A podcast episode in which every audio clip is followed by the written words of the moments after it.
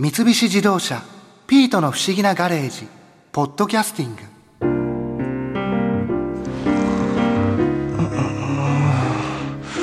あ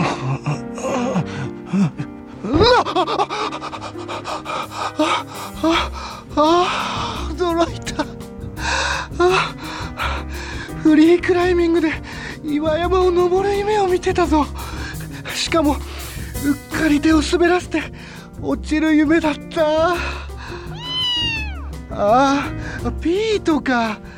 怖い夢見ちゃったよ。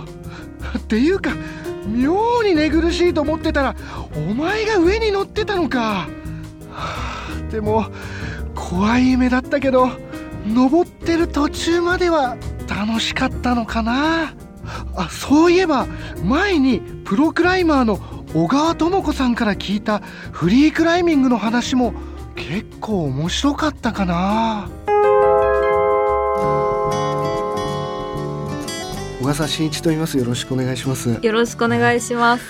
あの小川さんフリークライミングっていろんな高さの岩を登られるんですよね、はい。そうなんです。実はあの私がやってるのはフリークライミングの中でもボルダリングというものなんですけど何が違うかというと短距離か長距離かの違いなんですね。短距離か長距離？はい、はい、フリークライミングって一般的にボルダリングっていうのは短距離で長距離は何かっていうとロープクライミングって言ってロープは命綱のロープですね。はい、はい。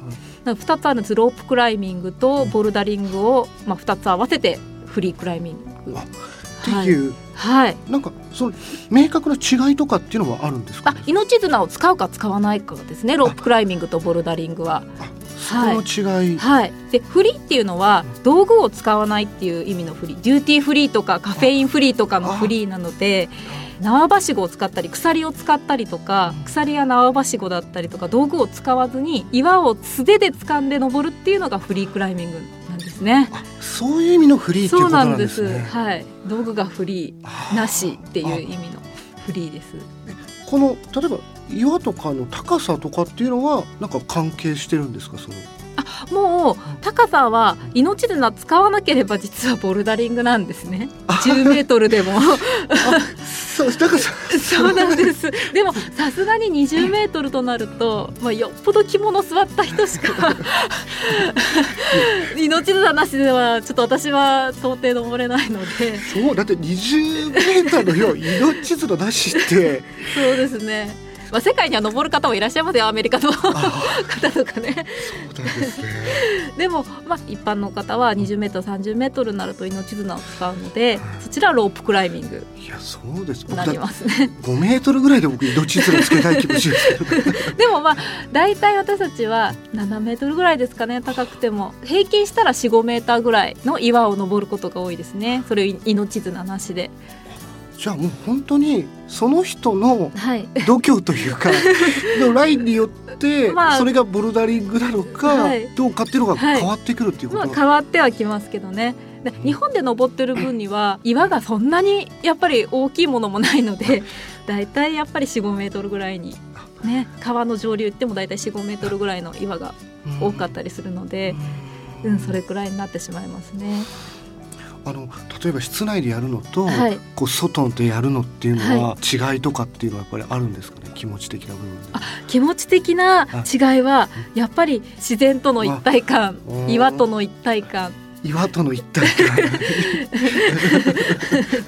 ありますよやっぱりなんかだから私がいつも岩を登って思うことは岩の頂上まで登った時になんか岩を登ってやったとか制覇してやったって気持ちにはならないんです全然、はい、岩と友達になったとかあ岩が登らせてくれたとかやっぱりねそういう気持ちになっちゃいますね。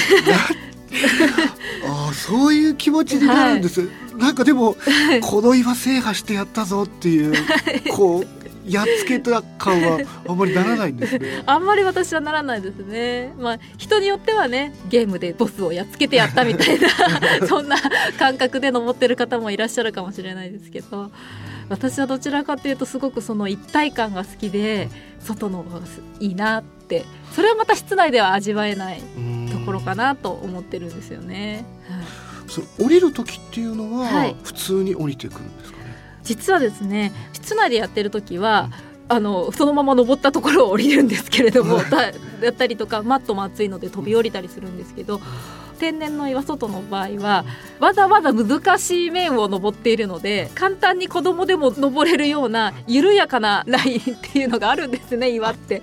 四方八方見渡すと。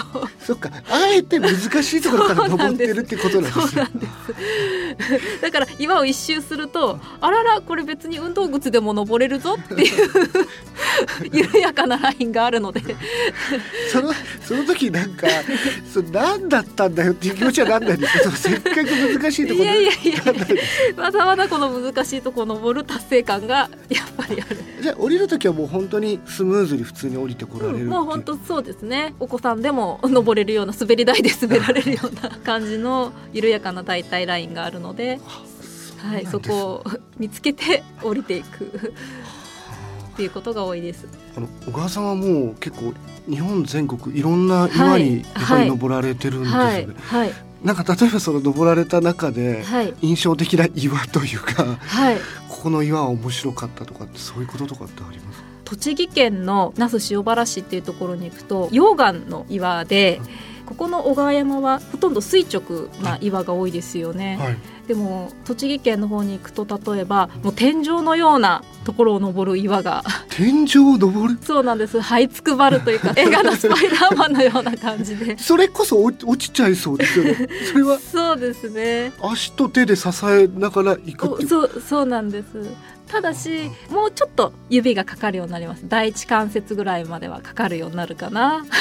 第一関節がかかる。へこみ。割り箸ぐらいの引っかかりにはなってそこをつまんでというか掴んで、うん、はい、登っていく登っていく。それがやっぱり一番難しかったんですね。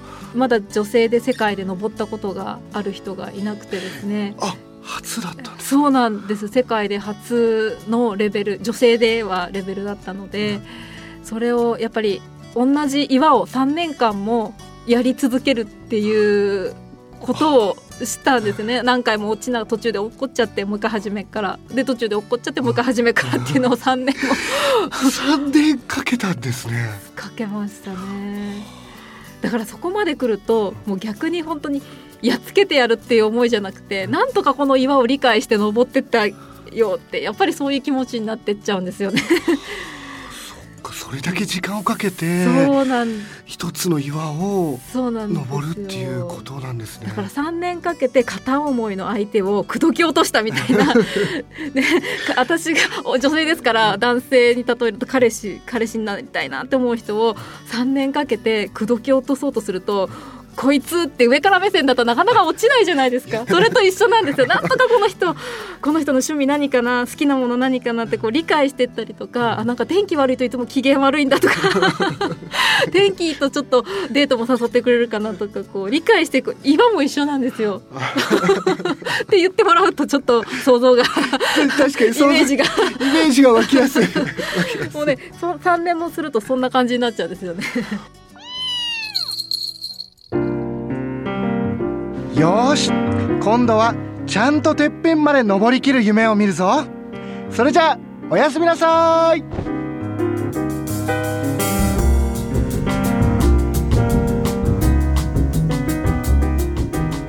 三菱自動車ピートの不思議なガレージポッドキャスティング。